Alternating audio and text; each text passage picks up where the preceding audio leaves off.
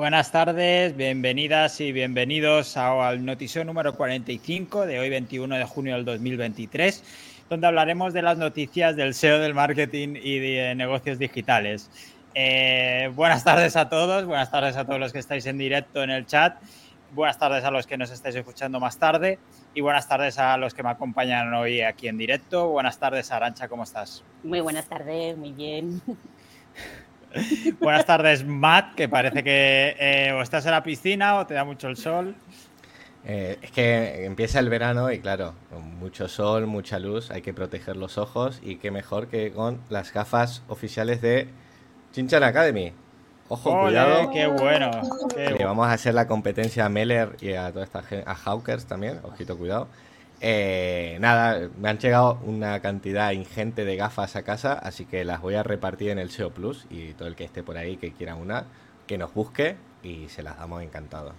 Nosotros nos hemos pedido ya unas cuantas para el equipo de Unancor. Lo, lo, tengo apuntado, ¿eh? ¿eh? Que tampoco sé cuántas me voy a llevar por el tema del equipaje en el avión, pero las que pueda y si no, pues se las mandamos. No pesan. Bueno, eh, prioriza gafas antes que ropa. Además, a la fecha calor no te tienes que llevar mucho. Exactamente. Una maleta, una maleta llena de gafas y, nada, el bolsito de recambio con la camiseta y ya está, no, hace falta más. Tú, eras la gracia cuando pasé por el control de seguridad, me van a decir, bueno, tú que estás traficando aquí con gafas. Traficante. o le regalas una y ya está. Claro. También, ¿verdad? Y buenas tardes, Angélica, no te he dicho nada. ¿Qué tal? Buenas, buenas tardes, buenas tardes. Pues nada, aquí estamos. Vamos con Arancha, Mati y Angélica a comentar las noticias de Google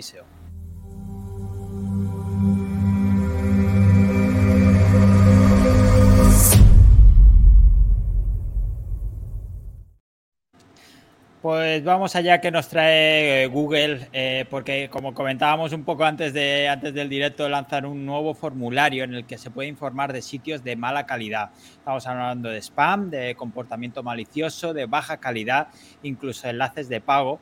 Y bueno, parece que no son lo suficientemente inteligentes artificialmente como para hacerlo ellos solos y necesitan aún que seamos unos chivatos. Eh, ¿Qué opinas sobre este nuevo formulario, Matt? Bueno, eh, me recuerda mucho el que tenemos en SEO local para las fichas de negocio. En el caso de las fichas sí que le veo un poco más de sentido porque al final eh, muchas de las fichas están gestionadas por los propios propietarios que no tienen o no tienen por qué tener conocimientos ni acerca ni de SEO ni de cómo son las directrices de la plataforma. Entonces era como una forma de que se pudiera autogestionar y si algún propietario no había puesto correctamente los datos, pues que la propia comunidad lo, lo hiciera. Pero claro, en la parte web sí que ya lo veo distinto, porque claro, si tienes una web, está bien posicionada y tal, eh, eso no, no ha sido baladí, hay un trabajo detrás. Y claro, es una herramienta que sí, que puede servir para informar de sitios de mala calidad, pero también puede ser un arma de doble filo y que se empiece a utilizar como SEO negativo para intentar tumbar a la competencia. Incluso se me ocurre que no debería, no tengo ni idea ni de programación ni de nada en la vida, ¿eh? pero creo que no debería ser muy complicado eh, eh, programar un bot que vaya web por web mandando estos formularios, ¿no? incluso que ni siquiera lo manden las personas, no sé. La verdad no, no le veo cómo lo puedan utilizar sin que se les vaya de las manos, pero ellos sabrán, ¿no? Si, si lo lanzan ellos. Sí, veremos quizá lo que dura también, depende cómo se haga su uso, como dices, Matt.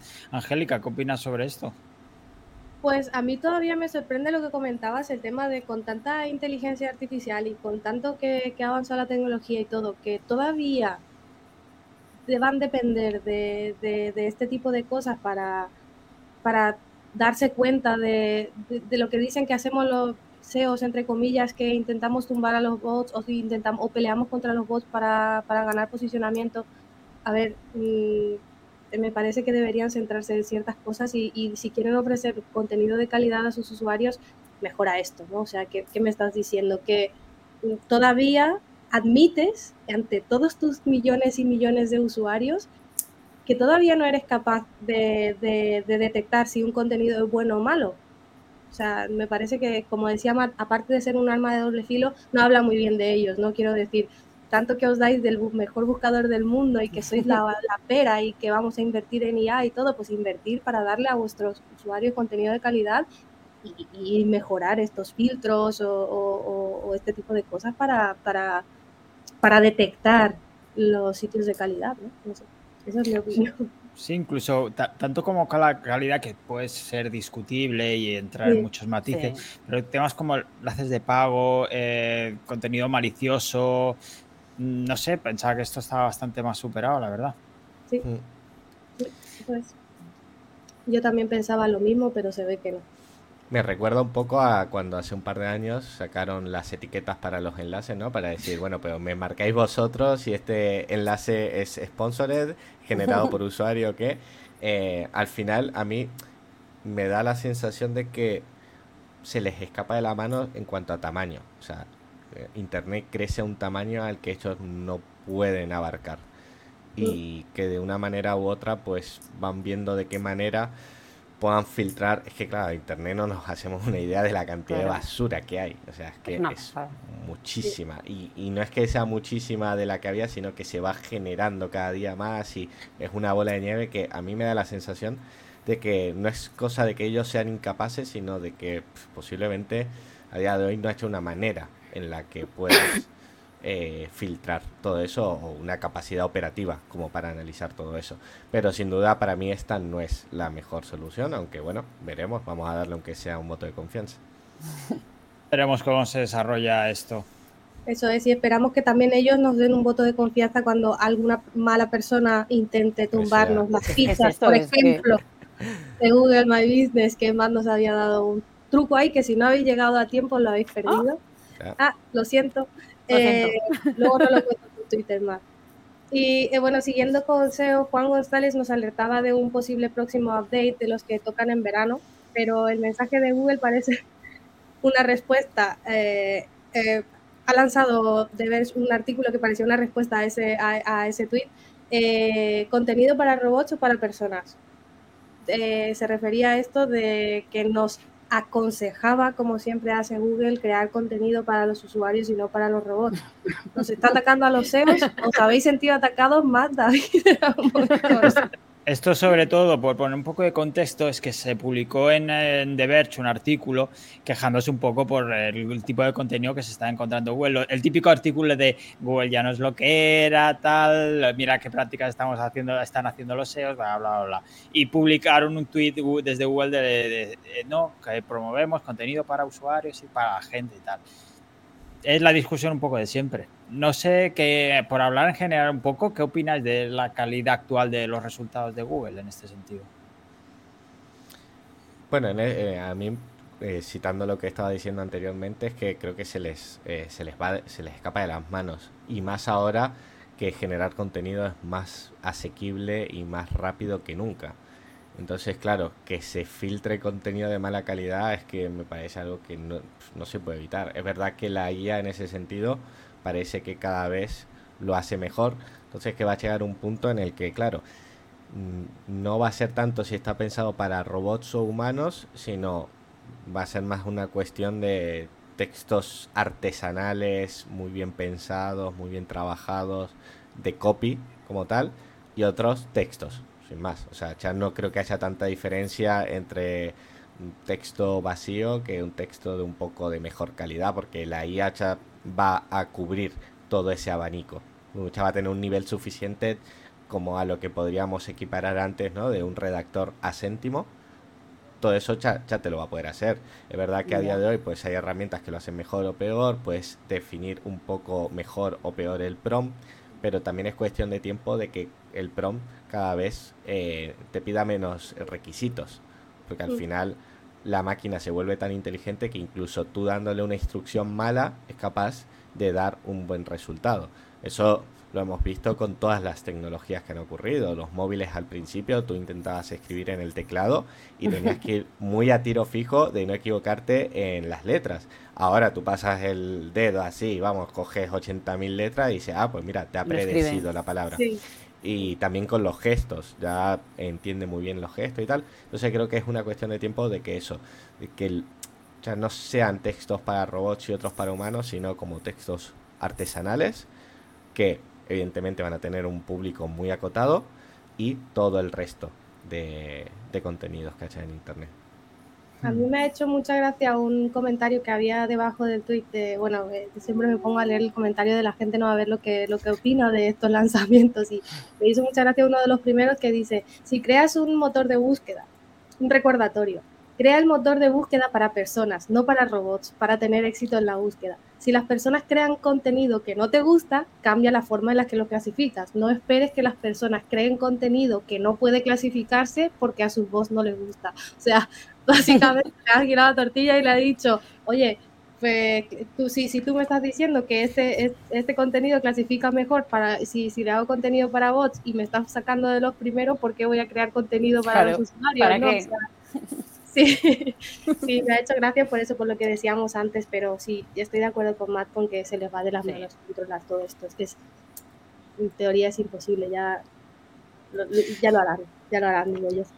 Pues el, el tuit que hacía referencia a Juan González, eh, ¿no? Pronosticaba quizá cierto update que ya tocaba, ¿no? Este update de verano, pero aún no es oficial. Lo que sí parece que hay bastantes movimientos actualmente, porque desde el pasado 13 de junio varias voces, varios comentarios y varias herramientas están detectando eso, unas SERP un poco más movidas. No sé si vosotros, vosotros lo habéis notado. No. Yo no. No, el sol, Además es que me, pilló en Asturias, o sea, tú me has tenido que cubrir en el podcast, imagínate que estaba yo para mirar update de Google. Si ha pasado algo, la verdad, eh, lo siento por mis clientes, no me he dado cuenta, eh, esperemos que esté todo bien, crucemos los dedos. Esa es la actitud ante, ante todos los updates. Yo me fío de vosotros. Lo que vosotros vais diciendo, yo aprendo. No, yo rescataba de, la noticia esta palabra que últimamente estoy escuchando muchísimo, eh, tanto en Twitter como en las noticias internacionales y demás, la volatilidad, ¿no? Hablan un montón de volatilidad y es que al final creo que, que lo que está pasando es, sobre todo para los CEOs, que cada decisión que tomamos eh, es como muy a corto plazo, ¿no? Porque no sabes cuándo te van a poner un mini, mini update que te tenga que hacer cambiar y que tengamos que estar muchísimo más pendientes que antes que decíamos, venga, pues voy a mirarlo cada dos semanas el Google Search Console a ver cómo va. No es como que nos están obligando a estar constantemente pendientes a ver cómo va, por qué, investigar más y estar muchísimo más atentos. Entonces, rescato esa palabra de, de, de esta noticia que es la volatilidad, que estoy escuchando muchísimo. Volatilidad, incertidumbre son las eh, palabras de nuestra era, la verdad. Sí, mm. sí. Eh, y bueno, hablando ahora un poquito más de ella, más que deseo, eh, la Unión Europea pide a Google retrasar el lanzamiento de BART en Europa para evitar conflictos con las leyes de privacidad. La agencia argumenta que la empresa no ha dado suficiente información sobre su funcionamiento con los datos de los usuarios. ¿O sorpresa? De momento, de momento sí, nos quedamos aún sin poder probarlo. Eh, no sé si tardaremos mucho en verlo, pero parece que tendremos discusión para rato. Y mientras, pues VPNs. No sé pero van a hacer la ley al final, ¿o qué? Hay de hecho una propuesta de ley también eh, que recogíamos en la newsletter comentando. Han hecho una propuesta de ley en el Parlamento Europeo para el tema de la inteligencia artificial, pero que tienen que dar más información, sobre todo con el tratamiento de datos que van a hacer. Veremos si se llega a un acuerdo. De momento, por ejemplo, ya estuvo por aquí hace unas semanas Sam Altman eh, recorriéndose Europa para hacer un poco de presión en este sentido. Veremos la presión que hace también eh, Sundar Pichai, el CEO de Google, a ver si puede mover la aguja por algún lado, pero esperamos noticias dentro de poco, la verdad. Vamos, vamos, a, vamos, a dejar, vamos a dejarles eh, que sigan alargando un poco el tema de, qué hacen con nuestros datos, ¿no? Porque aunque lo prohíban y todo, yo no sé, a mí no me queda claro qué van a hacer con los datos. O sea, te prohíben una cosa, pero al final te estás dando cuenta que lo están filtrando por otro lado. Entonces, no sé. Eh, aquí Toña hacía un comentario muy interesante, a ver si nos puede contar un poco más, que dice, hay clientes que no quieren artículos con inteligencia artificial. Eh, son clientes que ya están dentro del mundillo y rechazan directamente utilizar inteligencia artificial, que te apoyes con inteligencia artificial o como no sé si te argumentan un poco más porque es un punto de vista muy interesante el hecho de ya ir de frente y decir oye mira por aquí no paso quizás que quieren potenciar los autores la autoría y demás o léate incluso o quieren diferenciarse de la competencia directamente con estos eh, con artículos que no son un poco del montón la verdad Sí, pero yo creo que también ayuda un montón, perdón, eh, ayuda un montón también a que, a que los usuarios, aunque no sea de nuestro mundillo y aunque no controle mucho, eh, las noticias están plagadas de noticias de IA. O sea, eh, ah, constantemente, tú abres Google, tú abres Bing, tú abres lo que sea, y es que las primeras noticias que lanzan son sobre IA y sobre todo sobre fraudes, cosas que, cosas más maliciosas que se están haciendo con la IA. Entonces, yo creo que están concienciando un poquito a la gente, aunque sea fuera de, de nuestro círculo, están concienciando a la gente de que esto no es que sea un peligro, pero que puede llegar a ser un arma de doble filo, que lo hemos dicho antes esa palabra y me queda con eso. Así que pues seguimos con inteligencia artificial porque se han agregado nuevas funcionalidades para Google Shopping, entre las que destacan sobre todo un probador de ropa virtual en el que puedes ver cómo quedaría un modelo o ropa que estás viendo en varios modelos. Así puedes ver diferentes tipos de cuerpo, de tallas y demás, pues cómo quedaría una camiseta, un vestido, cualquier otra cosa que estás eh, revisando por Google directamente. Puede ser bastante útil esto a la hora de eh, elegir ropa, básicamente. No sé cómo lo ves, Arancha. ¿Te puede ser, servir, ser útil? A mí sí, porque me gusta muy poquito ir de compras. Yo soy, soy el anti, por aquello de que tardo, nadie quiere ir de compras conmigo, porque puedo ir a las 10 de la mañana y a las 3 de la tarde no tener nada. las decisiones. decisiones. las decisiones, las decisiones, claro. Luego me llevas a una tienda de zapas y tengo 200 millones y no tengo dinerito para los 200.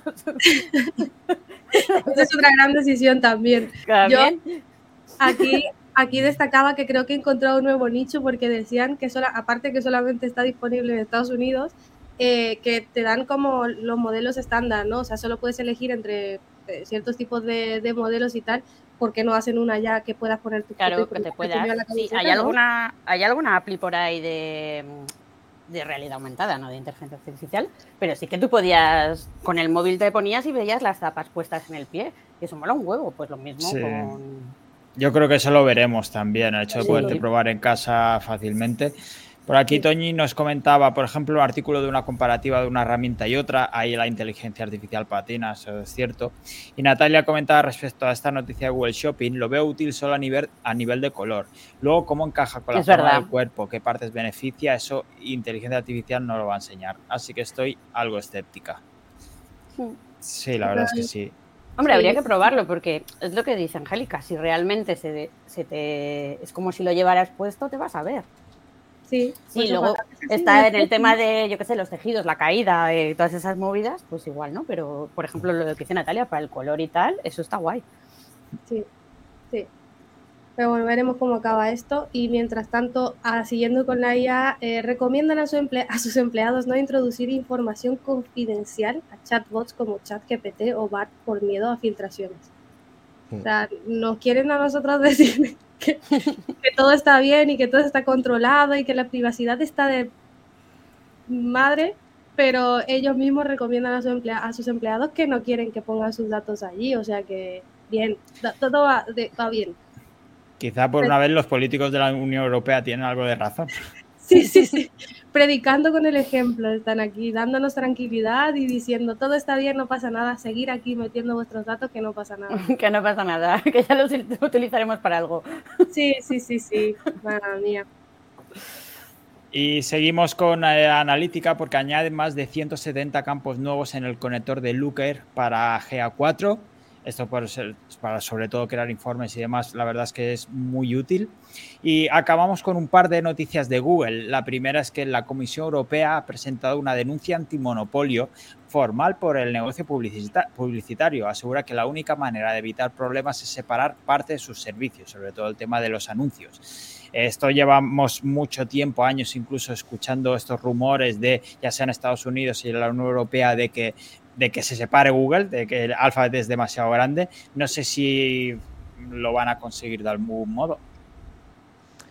Es difícil porque al final, bueno, tiene una estructura que todas sus patas es como una tela de araña, ¿no? Todo se retroalimenta entre sí y separarlo es que, claro, no, creo que sea efectivo a, a, nivel de negocio. Y si separaran partes, no sería la de eh, ads precisamente.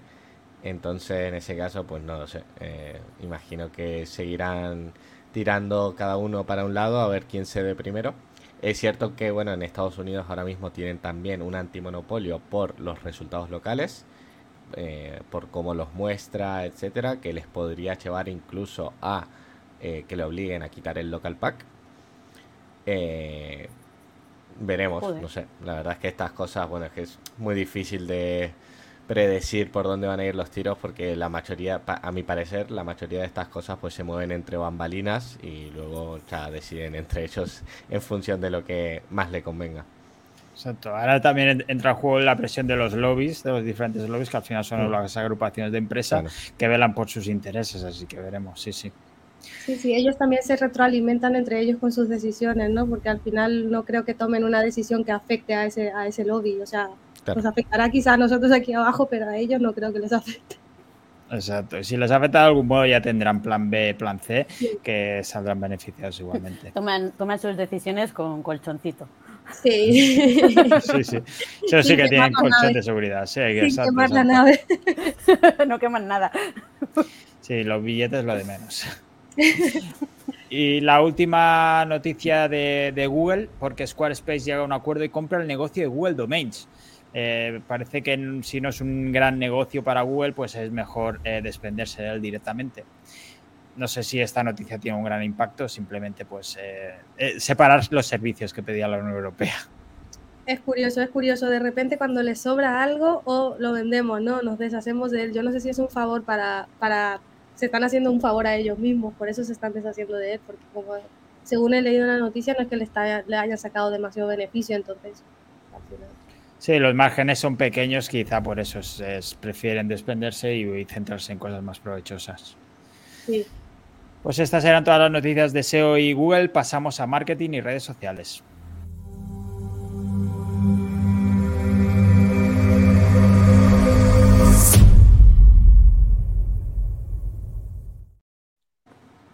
Empezamos con Meta porque por fin van a lanzar Broadcast en Instagram, que es una funcionalidad que te permite enviar mensajes a todos tus seguidores. Es como una especie de canal, eh, como lo comentábamos de WhatsApp la semana pasada, y ellos, los seguidores, se tendrán que suscribir específicamente a esta nueva funcionalidad, pero les podrás enviar un mensaje directamente a todos.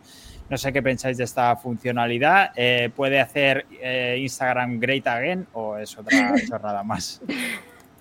No sé, porque como Instagram, hijo mío, eh, ha sacado, porque ha sacado los grupos de difusión, los perfiles de, mm, de grupos, los grupos de difusión, digamos que son como, como los de Telegram, muy parecidos a los de Telegram, es unidireccional. Es decir, tú lo, lo, puedes utilizar pues, para ventas, para, yo qué sé, para generar autoridad, para, ¿sabes? Pues un poco para relacionarte con la comunidad, pero pero en realidad ellos no pueden contestar. Y en cambio los perfiles de grupo eh, sería pues como, como los grupos de Facebook, más como los grupos de Facebook, en los que sí puedes darle la opción de, pues tienes un montón de, bueno, pues utilizar eh, de encuestas, eh, pues em, creo que yo, yo no lo tengo todavía, yo tengo compis que sí que lo, que lo tienen, a mi hija me da las cosas pasado los meses. Y, en ese caso sí que puedes, puedes investigar mejor qué quieren o hacerles preguntas mejorar, para mejorar tus servicios, eh, para conocer mejor al cliente potencial. Me parece interesante. Pero, para, conocer, pero para conocer mejor al, al, al personal, digamos, al final esto es, como el ego, ¿no? Porque si ellos no pueden interactuar y no te No, pero sí, en el, caso de, los grupos de difusión, sí. claro, en el, caso de los grupos de difusión, sí. Es un poco, pues, como lo puedes coger como, por ejemplo, algo más exclusivo, que nos gustan mucho las cositas exclusivas. Pues los puedes hacer un poco en plan exclusivo pues para tu comunidad. Si, por ejemplo, tienes un servicio determinado y, les haces ese grupo de, difusión, pues entonces... Pero, o sea, tú no puedes mandar mensaje de difusión a cualquier persona, ¿no? Tienen que estar hechos seguirte a ti. Sí. Vale. No, claro, es que me estaba imaginando pues, spameando ahí a saco, ¿no? Sí, sí, sí, sí. Yo también cuando he leído eso digo, uy, ya verás tú, te meten allí en 45 grupos y te empiezan a meter, pero, pero se ve que tienes que tienes que suscribirte tú y aparte que te puedes dar de baja. Sí, tú puedes, tú puedes mandar, tú puedes mandar, o sea, sí que puedes mandar a la comunidad, o sea, tus, el, el, mensaje de suscripción, joder que no me salía, pero ellos se tienen que suscribir. Mira, por aquí Ana pregunta, eh, ahora pensar como usuarios, ¿os molan que os spamen las marcas, que os manden esos mensajes? Yo de nuevo no me apunto directamente. Eh, bueno, yo de, cara a verlo para cotillear y para ver qué hacen para, por ejemplo, para tus propias estrategias a nivel, ah, vale, a nivel de usuario, perdón, Ana. Es que luego me va a regañar porque no, he leído. A nivel de usuario, vale. a nivel de usuario, eh, bueno, no me molesta. Como puedes elegir, hmm. habrá marcas que a mí sí que me mole que me, que me hmm. den, para que me den más info. Quizás eh, lo, lo, puedo ver interesante incluso como una versión de newsletter, pero para gente que no lee el email, pero sí está todo el día en Instagram, ¿no? Entonces al final yo tengo una comunidad y les quiero mandar un mensajes directos, podría ser. Es lo mismo que vuestro grupo de del grupo de, de Yin SEO en, Telegram. Eso es, en Telegram, pero sin que puedan sin que puedan. Sí, al final es, ver dónde, dónde se mueve tu comunidad. Si claro por lo que sea está en Instagram. Es lo mismo pues que los grupos de Telegram. Darle herramientas. No va a funcionar para todo el mundo, pero para lo que les sirva, pues está muy bien. Sí, pues que se ve que funciona porque, porque sí que hay un montón de grupos en Telegram, quiero decir, y además eh, son grupos que encima van creciendo con un montón más de usuarios cada, cada mes y, demás. Entonces, cuando es información de valor la que compartes, claro. y tienes tu nicho y sabes que a la gente le interesa esa información, pues oye, es una manera de captar, ¿no? Por ejemplo, para las newsletters premium y demás, hay un montón de ejemplos en Telegram que tienen su grupo aquí para ir filtrando y luego pues pues poco a poco y de allí hay gente que claro, llevártelos. o incluso también a la hora más enfocado al local, a la hora de organizar eventos, ¿no? Por si ejemplo, por lo que sea necesitas eh, juntar a gente para un torneo de pádel, ¿no? Y esa gente pues utiliza más Instagram, pues mira, podrías usarlo como vía de difusión para distintos torneos, eventos y demás, así que... O si tienes diferentes servicios, eh, por ejemplo, eh, los perfiles de grupo yo los veo más prácticos para eso. Tienes diferentes servicios, los separas, separas a tu comunidad en grupos. Por aquí por el chat estaban comentando un poco el tema de si funciona o no este tema que, comentábamos en, Instagram. Eh, por ejemplo, Dani Seo dice, mandas un aviso de que has creado el grupo a todos tus seguidores. He entrado en cero de los que me han enviado. Eh, aquí eh, Ana expresaba sus dudas, me ha generado dudas de, que eso funcione claro. acabo ya. el eh, problema es querer que todos los canales tengan los mismos objetivos y naturaleza. Telegram y WhatsApp, su naturaleza es distinta a Instagram y acaba con, por eso en un lado funcionan los mensajes masivos en grupo y en otro no. Eso es. Es que es, lo que dice Ana, exacto. Y llegamos otra vez, y llegamos otra vez a lo de la semana pasada, que al final todas las redes están copiando unos con otros y están haciendo pruebas y a ver si funciona. Claro, eso es. Yo, por ejemplo, si en el caso de Jinjan, por ejemplo, si yo estoy en el grupo VIP de Telegram, hmm. yo estoy más cómoda en Telegram en ese sentido que en Instagram, porque Instagram lo utilizo para otras cosas.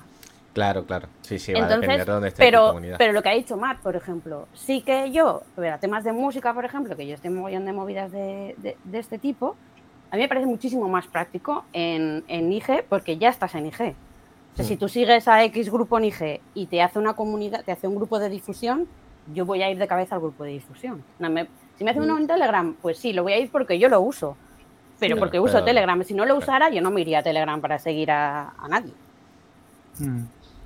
Por aquí nos tenemos algunos comentarios más. Dani Seo, estoy con Ana. Si quieres que todas las redes sociales sirvan para todo, ninguna sirve para nada eh, concluye Ana una funcionalidad de mierda vendida como novedad y todos los community managers diciendo que es la hostia.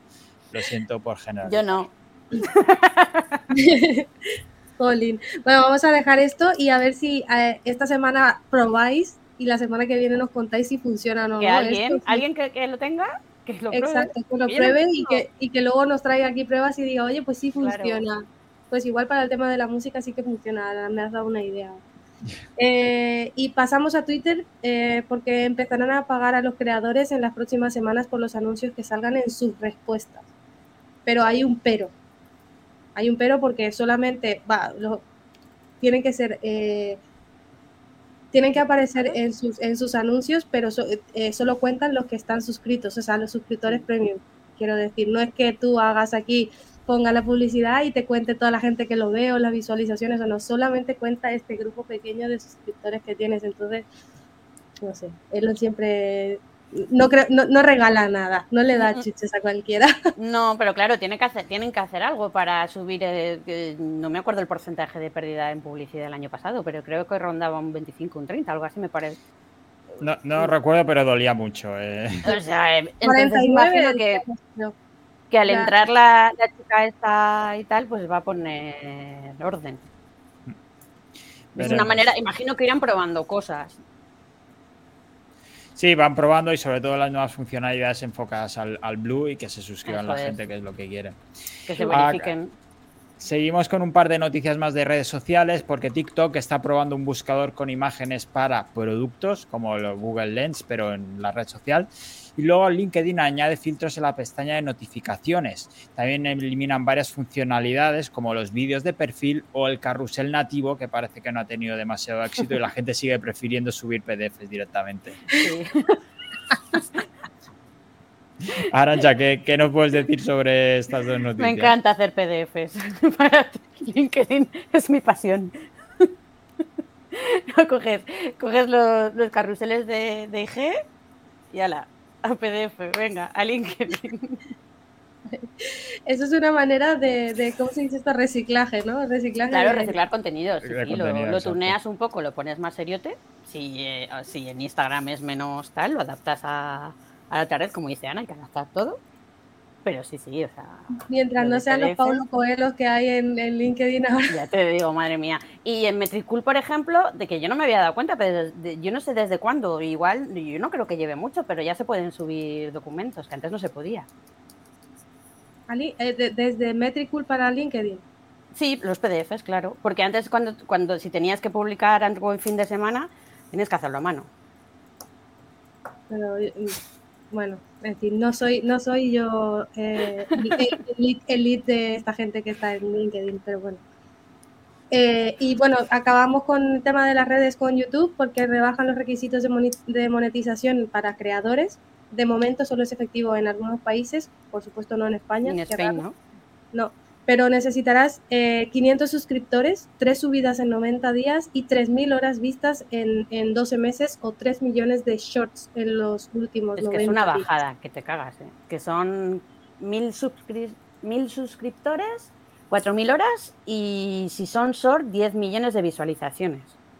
O sea que a baja telita. Baja, baja, baja, sí, sí, sí. Solo con los eh, suscriptores ya en la mitad y tal veremos a ver cuándo llega a España. No sé si es que quieren potenciar que vengan creadores, ¿no? Ponérselo fácil a creadores y que puedan monetizar desde el primer minuto o que parezca que pueden monetizar fácilmente frente a TikToks y compañía.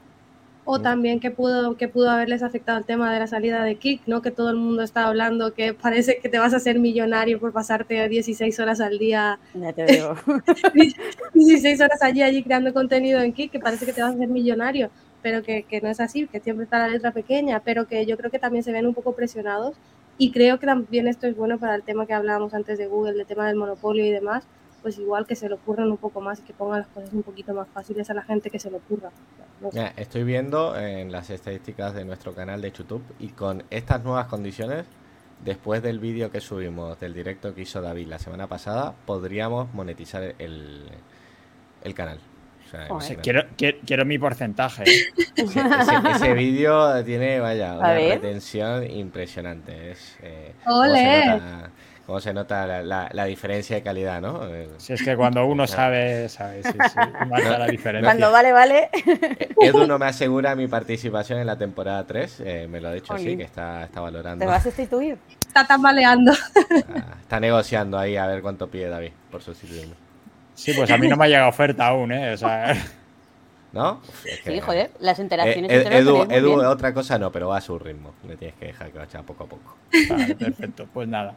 Y acabamos, hemos acabado ya con marketing y redes y acabamos con negocios y mundo digital.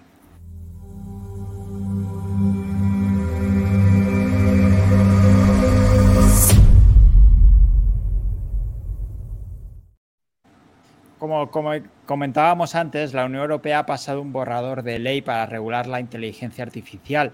Está centrado sobre todo en restringir su uso en ciertas áreas de mayor riesgo, como el apartado legal, y también requerirá más información sobre los datos que utilizan para crear los modelos. Veremos si esto se hace efectivo, eh, si lo van a probar, porque ya sabéis que esto necesita varios tiempos, y si realmente se enteran de lo que están pidiendo y de lo que están haciendo.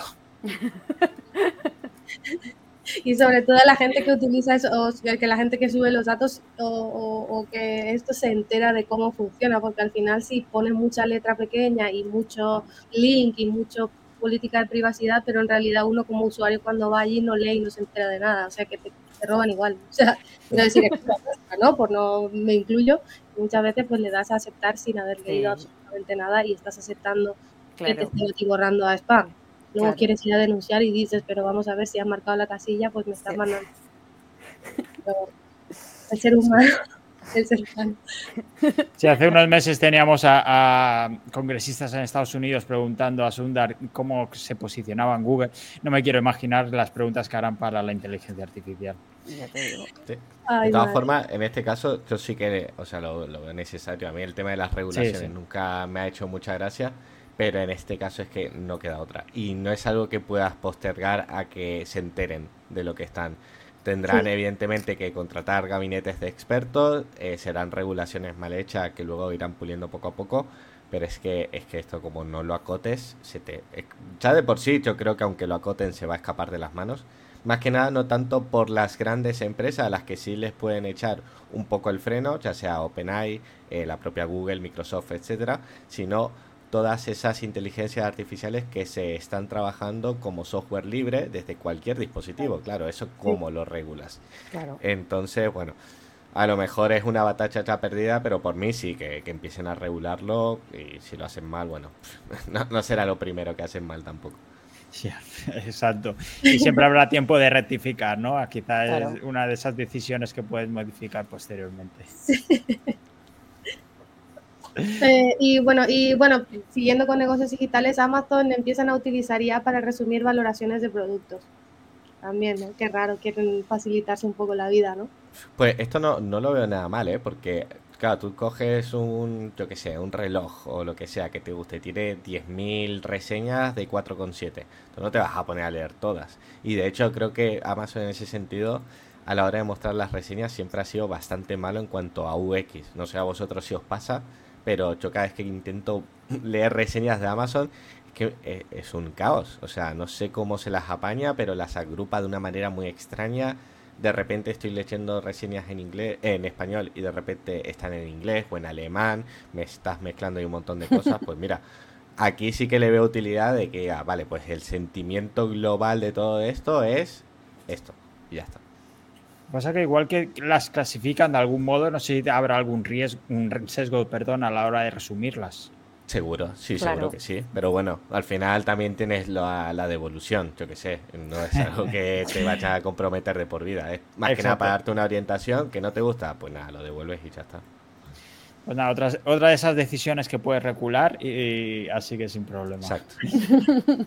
y acaba, Acabamos la última noticia de hoy con que prohíben las llamadas comerciales a partir del 29 de junio. Las empresas solo podrán llamar a ciudadanos que hayan dado su consentimiento expreso. Pero eh, esto, esto tiene su aquel, porque claro, ¿qué hemos aceptado cuando has cogido, yo qué sé, Movistar? Pero bueno, no, lo que pasa es que aquí el consentimiento expreso es que eh, no puedes enmascararlo en dentro de unas cláusulas que estén en la página 8. El consentimiento expreso tiene que ser tan tácito como el que tú marcas cuando Pero es a partir de ahora. Yo no lo he leído del, del 29 de junio. Pero quiero decir, eh, ¿empieza ahí o si ya eres, o sea, si eres cliente o no, lo, que tendrán que hacer es eh, que te reenvíen otra vez la cláusula para que tú lo aceptes y no te pueden obligar a aceptarlo. Eso es lo típico que eh, te obligan a actualizar la app, ¿no? Por ejemplo, o te mandan por correo las condiciones y, tú lo tienes que aceptar. Al menos yo lo entiendo así. Para usuarios antiguos y para los nuevos pues ya lo, lo harán desde, desde el inicio. Me resulta curiosa la, pregunta que hace Jorge. Eh, ¿Y si llamas en plan sin vender nada al posible cliente? Eh, pero que es del palo. Ahora soy de Movistar y solo quiero ser tu amigo. Y ¿Cómo estás? ¿Estás bien? Sobre todo desde dónde ha sacado esa información, ¿no? Porque al final la, información está ahí en Internet, pero si nuestros números de teléfono están ahí en Internet, lo que pasa es, que... Claro, entonces eh, yo entiendo, ahora por ejemplo nos hacen firmar el tema del consentimiento de las fotos, o sea, del, de la imagen y esas cosas que tienes que firmar físicamente un papel para dar el consentimiento de que pueden poner tus fotos en las redes y, o, o incluso de tus hijos, ¿no? Que está muchísimo más protegido me parece bien, pero lo que digo, no sé cómo van a controlarlo porque, ¿qué pasa? Si me llama a mí ahora como me llaman 27 veces al día empresas de telefónica o de, de, luz, que hago? ¿Completo el formulario para quejarme como la de Google? Porque no sé si... Mira, como, Dice, como dice Héctor por aquí, debería haber un buen procedimiento para denunciar esas llamadas. Quizás le pueden pedir consejo a Google, ya que tiene eh, últimamente está muy dado a poner formularios de denuncias. Pues mira, puede. Jorge especifica, hombre, vamos a ver. Yo cuando llamo pido un mail para luego escribirles con algunas recomendaciones para mejorar su sitio, pero la primera llamada es en plan, te voy a ayudar. Supongo que cuando pides el email y tal y eso ya pides el consentimiento para llamarles. Entonces, pero si le has llamado, mm, no, aunque le vayas a ayudar. Claro, no, en Pero no quiero que me ayudes.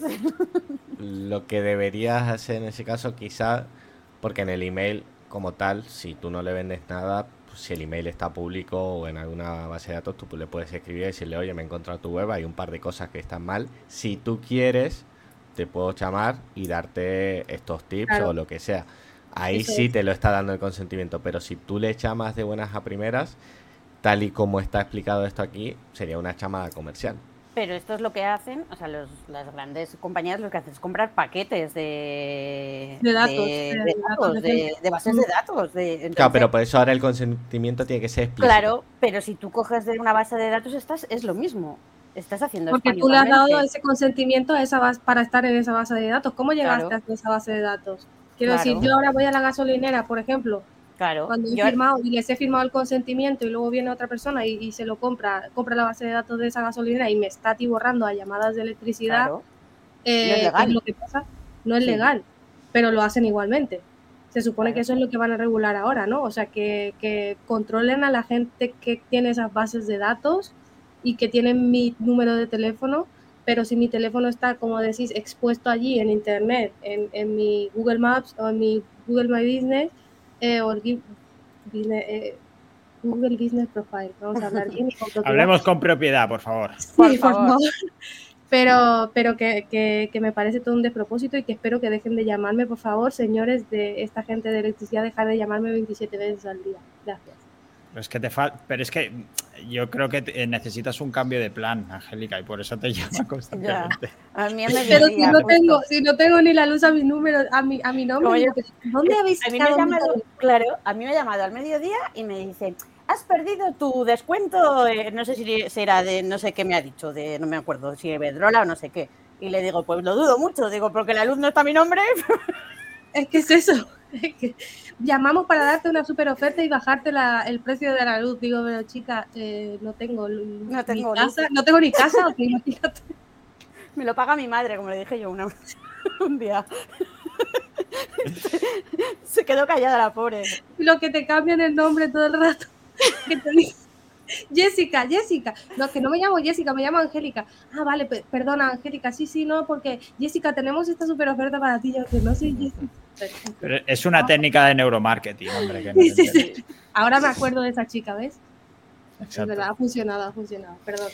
Vamos a ponerlo pues, estas eran todas las noticias que teníamos para hoy. Por supuesto, teníamos guías, tutoriales y algunas herramientas. Por ejemplo, en cuanto a guías y tutoriales, eh, comentábamos el streaming de las ponencias del Son de Biz del pasado viernes y el pasado sábado, entre otras cosas. Y eh, le pedimos a Nico, eh, Nicolás, Nico Seosem, que nos comentara un poco las destacados de esta semana. Y él nos ha hecho una reflexión en cuanto a los eventos SEO, ya que estuvo también en el Son de Beach. A ver, a ver qué pensáis vosotros que estáis aquí. Dice, lo podemos comprobar a cada vez, los eventos SEO en España son vibrantes y llenos de pasión, tanto como tú, probablemente un SEO con su especialidad e intereses, ¿verdad? Como SEO francés en Barcelona, admiro el empeño constante de, de los organizadores de eventos y profesionales nacionales para crecer en este campo, que calificaría de siempre cambiante. Naturalmente, combinar experiencias internacionales con la pasión del SEO nacional en estos eventos sigue siendo maravilloso, un nivel de profundidad y aprendizaje y oportunidades. Ayudar a empresas españolas a posicionar en SERP europea a través del inbound marketing en múltiples idiomas es mi pasión. Aquí ya estaba entrando un poco en spam. Me ha enseñado mucho y lo comparto con gusto. Aquí va una pregunta para ti. ¿Será el crecimiento y aprendizaje constante lo que nos impulsa como SEOs o algo más a estar presente en eventos? ¿Qué opináis? Creo que es una cuestión de etapas. En una primera etapa es el aprendizaje. Quieres estar en todas las charlas y tomas nota como si te fueran a hacer un examen, ¿no? al salir de, del, eh, del, evento. Y ya luego, con el tiempo, vas yendo más por eh, esa parte presencial, ¿no? De estar con las personas, compartir, hablar. Eh, entonces, yo lo veo así, lo veo por distintas etapas. Yo ahora mismo las charlas a lo mejor de un evento no, no, me pueden llamar mucho, pero si sé que va a ir gente que me parece interesante, con las que puedo compartir eh, un buen rato, pues mira, no, no me importa hacerme unas cuantas horas de viaje y estar ahí. Sí, si vas a la manga, en este caso son más de unas cuantas horas, pero, pero sí, sí.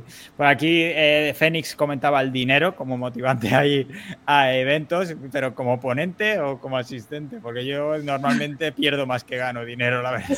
bueno, no, es, es bastante interesante ¿eh? la parte de dinero, o sea, el networking que se hace ahí es a ver, evidentemente aquí va a depender de cómo sepas moverte, ¿no? Pero yo creo que la parte de dinero es, es también una de las que te llama a lo mejor en otra etapa, ¿no? Puedes empezar por aprendizaje, desvirtualizar gente y luego, ya que lo sea como parte de negocio, de hecho conozco a varios que parte de su calendario anual está eh, regido por estos eventos presenciales que, que lo tienen como una forma de una forma más de publicitarse aquí tenemos algunos comentarios más. Natalia, perdón, Angélica, te doy paso. Depende si comes con todos o tienes que comer fuera. Eso es evidente. Parece que las barras proteicas del Lidl son bastante baratas, como consejo. Eh, por aquí, Ana Mata, eh, pues yo solo veo gente borracha, pero imagino que estarán haciendo networking. A eso se le llama networking en, España, Ana, que no te enteras. Dani Seo dice, a los eventos vais a beber y a no estar en casa, dejad de decorarlo, eso por supuesto. Yo he ido a la piscina ya por la cerveza gratis, bueno, gratis, se paga la entrada, por supuesto. Eh, Jorge, eh, lo mejor es virtualizar a gente y por aquí. Eh, Ana, estoy con Dani. Sí, Angélica, perdona que te he cortado antes. No, no, que me ha hecho gracia el tema de, que ha comentado Natalia de la comida, pero que, que, yo creo que, como decía Matt, son momentos. Lo ha definido muy bien porque depende del momento en tu carrera en el que te encuentres, eh, vas por un motivo o por otro, porque al principio es oh, voy a ver a estos ponentes que son las personas que siempre he seguido, que son las primeras veces que vas a los eventos, ¿no? Hablo, hablo en primera persona porque es lo que me ha pasado a mí. Al principio lo que te atrae son, pues eso, ¿no? Ver a, gente del sector que siempre has admirado, que siempre has respetado y que te parece una pasada compartir simplemente el mismo sitio que comparten ellos. Eso ya es un logro. Pero luego, eh, cuando pasan los años y has ido a más eventos y, y empiezas a entender un poco el tema, pues ya se convierte en otra cosa. Al final, networking, negocio, eh, define negocio, ¿no? Porque al final cuando nosotros en el mundillo del SEO, por ejemplo, que otros SEO te conozcan, pues te puede ampliar un poco, abrirte un poco ciertas, ciertas ventanas, ciertas puertas, ciertas colaboraciones y demás, pero negocio en sí, eh, en, en, un evento no van mm, mis clientes de SEO, por ejemplo, ¿no? Me puede salir, sí, conocer a un montón de gente, que es una pasada, que yo ahora mismo es por lo que voy, por la gente que va pero son compañeros del sector, quiero decir, no es que vaya buscando clientes ni que vaya buscando negocio. Entonces, bueno, pero puede ser negocio indirecto. Al final, sí, sí, sí, por eso yo hablo con otro compañero que le puedo explicar de una manera desinteresada lo que hecho hago y tal, y se queda con mi perfil en su cabeza y luego él sí conoce a ese cliente y me lo recomienda. Sinergias. Sí, sí, sinergias, e, exacto. Es que por eso vamos, en el momento en el que nos encontramos todos ahora mismo, vamos por eso. Yo ya no voy ni por los ponentes, ni por lo que pueda aprender de las ponencias, ni absolutamente nada, sino voy por esas mismas sinergias y porque esa gente se quede con mi cara y, y si algún día le tengo que tocar la puerta, pues le diga, oye, ¿te acuerdas que nos hemos visto en este sitio? Es un poco, pues eso, networking. Para mí eso es la definición de networking. Aquí, aquí Gema comentaba que los copies sufrimos y no venimos a contarlo. No, no, cuentes mentiras, Gema, que todos sabemos que los copies no van a eventos, sino que se quedan en Twitter y no salen de ahí, que si no se ahogan. Eh, y por aquí eh, Jorge te da la razón. Eso que acabas de decir, Angélica, fue una decepción el no ver posibles clientes. Creo que hay que ir a otro tipo de eventos donde sí puedan estar esos clientes. Ahora, si también vas a un, a un, a un evento SEO, vas a ver otros SEOs. Arancha, estás muteada. No sé si querías comentar alguna cosilla. Arancha solo va a eventos de Me he muteado sola. Yo solo voy a SEOs. A conciertos, a conciertos, también, son eventos. Y eventos. No, pero es, en mi caso, por ejemplo, eh, te abre, te abre el, panorama, ¿sabes? Que, porque cuando te centras en, sobre todo en los congresos de marketing, a mí me gustan los congresos de marketing, que se ve un poquito de todo, pero también me gustan mucho los congresos de, de SEO y he aprendido un montón. O sea, y, y tengo otro de lo que es el, mundo SEO y otro de otras partes también, o sea, de otros. Entonces es como que que yo, a mí lo que me ha traído el, estar con gente pues como vosotros, que, somos de distinto, eh, pues yo soy social media y atención al cliente, por ejemplo, y, pero he aprendido muchísimo de lo que, porque ahora sé, o sea, sé lo que es un, eh, sé hacer un estudio de palabras clave, o sea, tampoco hay a lo bestia, ¿no? Pero, pero aprendo un huevo de vosotros. Entonces eso también te da otra, otra perspectiva, porque en marketing tendemos a meternos en burbujas. Entonces, te, da, también herramientas que luego puedes ofrecerle claro, a si un claro, necesita algo, entiendes, luego entiendes un montón de cosas. Por ejemplo, yo tuvimos un proyecto y cuando hicimos la parte del social media, por ejemplo, eh, yo dije, bueno, pues vamos a preguntarle a los SEOs, al que ha hecho la parte de SEO, palabras clave, eh, cómo está la arquitectura de la web, tal, no sé qué. joder, porque ya tienes toda la información ahí. Y entonces es como que, no, que como yo voy a hacer mi parte de social media, yo aquí mi, mi redondelito y de ahí no me salgo, no me vaya a pasar algo. Y entonces, pues, amplías un montón tu, visión. y, le das y le das al otro tu visión de, de lo que haces tú, que igual ellos dicen, pues que tú te pasas la vida en Twitter, es, joder, es que estás todo el rato en Twitter, ya es que mi curro, coño. Ahí también, en ese sentido, creo que también está bien que pueden venir como secundario los clientes, el, hecho de crear sinergias con otros profesionales. ¿eh? Tú eres copy, eh, yo soy SEO, podemos crear una colaboración eh, con con los copies era un ejemplo que ya sabemos que nadie se asocia con un copy. Así que eh, por aquí eh, Ana nos pregunta cómo sería, a ver, cómo, cuál sería el evento perfecto para vosotros, cómo sería. Jorge por aquí comenta, pues donde haya oportunidades de encontrar clientes, por ejemplo, donde salgas al menos con una colaboración. Vale, pues entonces, en ese caso de que dice Jorge, te tienes que ir a, según si tú tienes, por ejemplo, te dedicas eh, sector médico, por ejemplo, pues entonces tú deberías ir a congresos médicos. O sea, tendrías que ir hacia congresos o cosas que, van hacia, hacia lo que tú curras. Sí, desaparezco y aparezco. Si, eres un médico y quieres clientes, ¿no tendrías que ir a un hospital más con congreso médico? No, pero me refiero que si tú haces, por ejemplo, hay mucha gente que se dedica y tiene hace SEO solo para cosas médicas, o sea, para sector tal. Ah, vale, vale, como SEO. Se especializa, claro, o como copy. Los, hay copies que, pues, del sector, yo qué sé, de ingeniería. Yo tengo una amiga que trabaja en el sector de ingeniería. Hace copy y tal, y, pero solo está centrada en eso. Entonces, si tú quieres clientes de ese tipo, pues tendrás que irte hacia donde estén esos clientes. Claro. No te vas a ir a un, esto de marketing que nos vas a ver la cara a nosotros.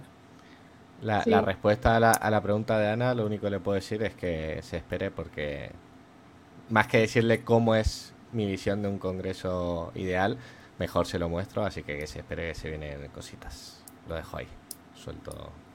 Bueno, tenemos exclusiva. Eh, tenemos... La bomba y Está la gafa aquí. aquí Así que atentos. Eh, ¿Fechas aproximadas o no? Bueno, entre. ¿Hoy qué es? Entre 22 de junio y, 20, no, y 31 de diciembre. Joder, vaya, vaya horquilla más Hombre, pequeña. Ya, está, acotado a, 2023, como tal. Vale, vale. Ah, perfecto. Mira, Ana te, ya te está amenazando. Si vas a hacer un evento y no me invitas más, no me hablas no me hables. más, no me hables más. No me invites más, no me hables más. Y el lengua que me he quedado por aquí. Y bueno, pues ya que hemos comentado un poco el tema de los eventos y podríamos seguir hablando muchísimo, eh, tenemos, acabamos con unas cuantas herramientas y artículos que, como decían, en la newsletter tenemos mucho más. Entre las herramientas destacar Easy OCR, eh, OCR para extraer texto de imágenes o PDFs, una aplicación con GPT-4 para resumir artículos, es gratuita, pones la URL y te lo resume, y un listado de prompts en que, puedes utilizar para después de escribir el contenido. Puedes revisar si has, cubierto bien todo el tema, añadir facts, generar posts sociales, asegurarte de que cumples con las guidelines de Google. Esto es mucho cogerlo con pinzas, pero, pero bueno, habría. Yo lo dejo ahí por si alguien quiere probarlo y darme feedback. Sí, sí, yo creo que de momento no lo voy a probar porque es suficiente con aprenderme las guidelines, que, ni siquiera me conozco todas las guidelines como para confiar en una IA que me dice que estas son las guidelines. para, eso está la IA, para no tener que aprendérselas. Sí. Es un buen consejo, ¿no? Fíjate. Sí, sí, sí. Y esto era todo para de la newsletter de hoy. No sé si Angélica Arancha, Matías, queréis comentar alguna última cosilla, algo que me haya dejado. Pues la verdad es que ha sido bastante completo, o sea, creo que hemos tocado todos los palos, así que...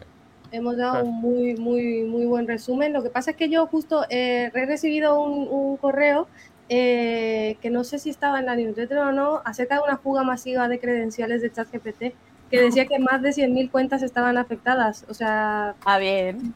Ahora, ahora lo, te, lo, te lo, lo paso por aquí por el chat. Si lo queréis leer, me he quedado un poco lo tengo que leer todavía la noticia. ¿eh? Vale, pues lo pasamos por aquí por el chat. Y nada, chicos y chicas, muchísimas gracias por estar por aquí. Recordaros que mañana vuelve la Sunan Talks con Eric Sariski, que es country manager de HREFs en España y en el mercado hispanohablante. Hablaremos de él sobre su trayectoria, sobre su trabajo en HREFs, que es muy interesante. Y ya serán las últimas semanas de junio-julio, que es cuando seguiremos haciendo directos, seguiremos haciendo un Talks y directos y los noticios para descansarlo en agosto. Y por aquí pregunta eh, Natalia preguntaba si es tu último directo, Angélica, podemos confirmar que no, que seguirás viniendo unas semanas más. No, no, yo seguiré, yo seguiré muy vinculada a David y, bueno, agradecidísima a Unancor, obviamente no me voy a ir a ningún lado y seguiré apoyándoles un montón todo lo que pueda, pero bueno, más un poquito desde fuera que no desde dentro. Perfecto. Pues nada, Angélica, muchísimas gracias por pasarte, nos vemos mañana. Exacto. Arancha, muchísimas gracias de nuevo. Ha sido un placer tenerte aquí. Ya sabes que cuando quieras. Espero que deje de llover algún día por allí y pueda salir a la calle. con que deje de hacer tormenta ya me vale. Porque esto es la lotería. O sea, tú puedes, dices, va. Aquí el señor de iPhone dice, va, pues en 20 minutos va a llover más o menos. Otra tormenta. Bueno, pues me voy a esperar. Y, y no hay una tormenta. Se lo inventa pues cada vez menos acierten un poco. Y Matías, no sé dónde estás tú hoy, que vas cambiando, eres itinerante, pero espero que vaya muy bien, que disfrutes del verano, que seguro que lo vas buscando allá donde vas. Nada, muchísimas gracias a vosotros por invitarme y a ti en particular por cubrirme la semana pasada. Y nada, cuando queráis, por aquí estoy. No sé exactamente en dónde, pero bueno, en disponibilidad para vosotros siempre. Wifi siempre hay, ¿no? Exacto. Muchísimas gracias, Matías. Nos dejas además con ganas de saber más de ese evento eh, del 2023, a ver si nos das más detalles, estaremos pendientes. Y nada, eh, a los que habéis estado por el chat, muchísimas gracias por estar un directo más. Mañana volveremos a las 6 y de nuevo, gracias, Angélica, Arancha y Matt. Muchas gracias y nos vemos mañana. Un saludo a todos. Adiós. Hasta luego.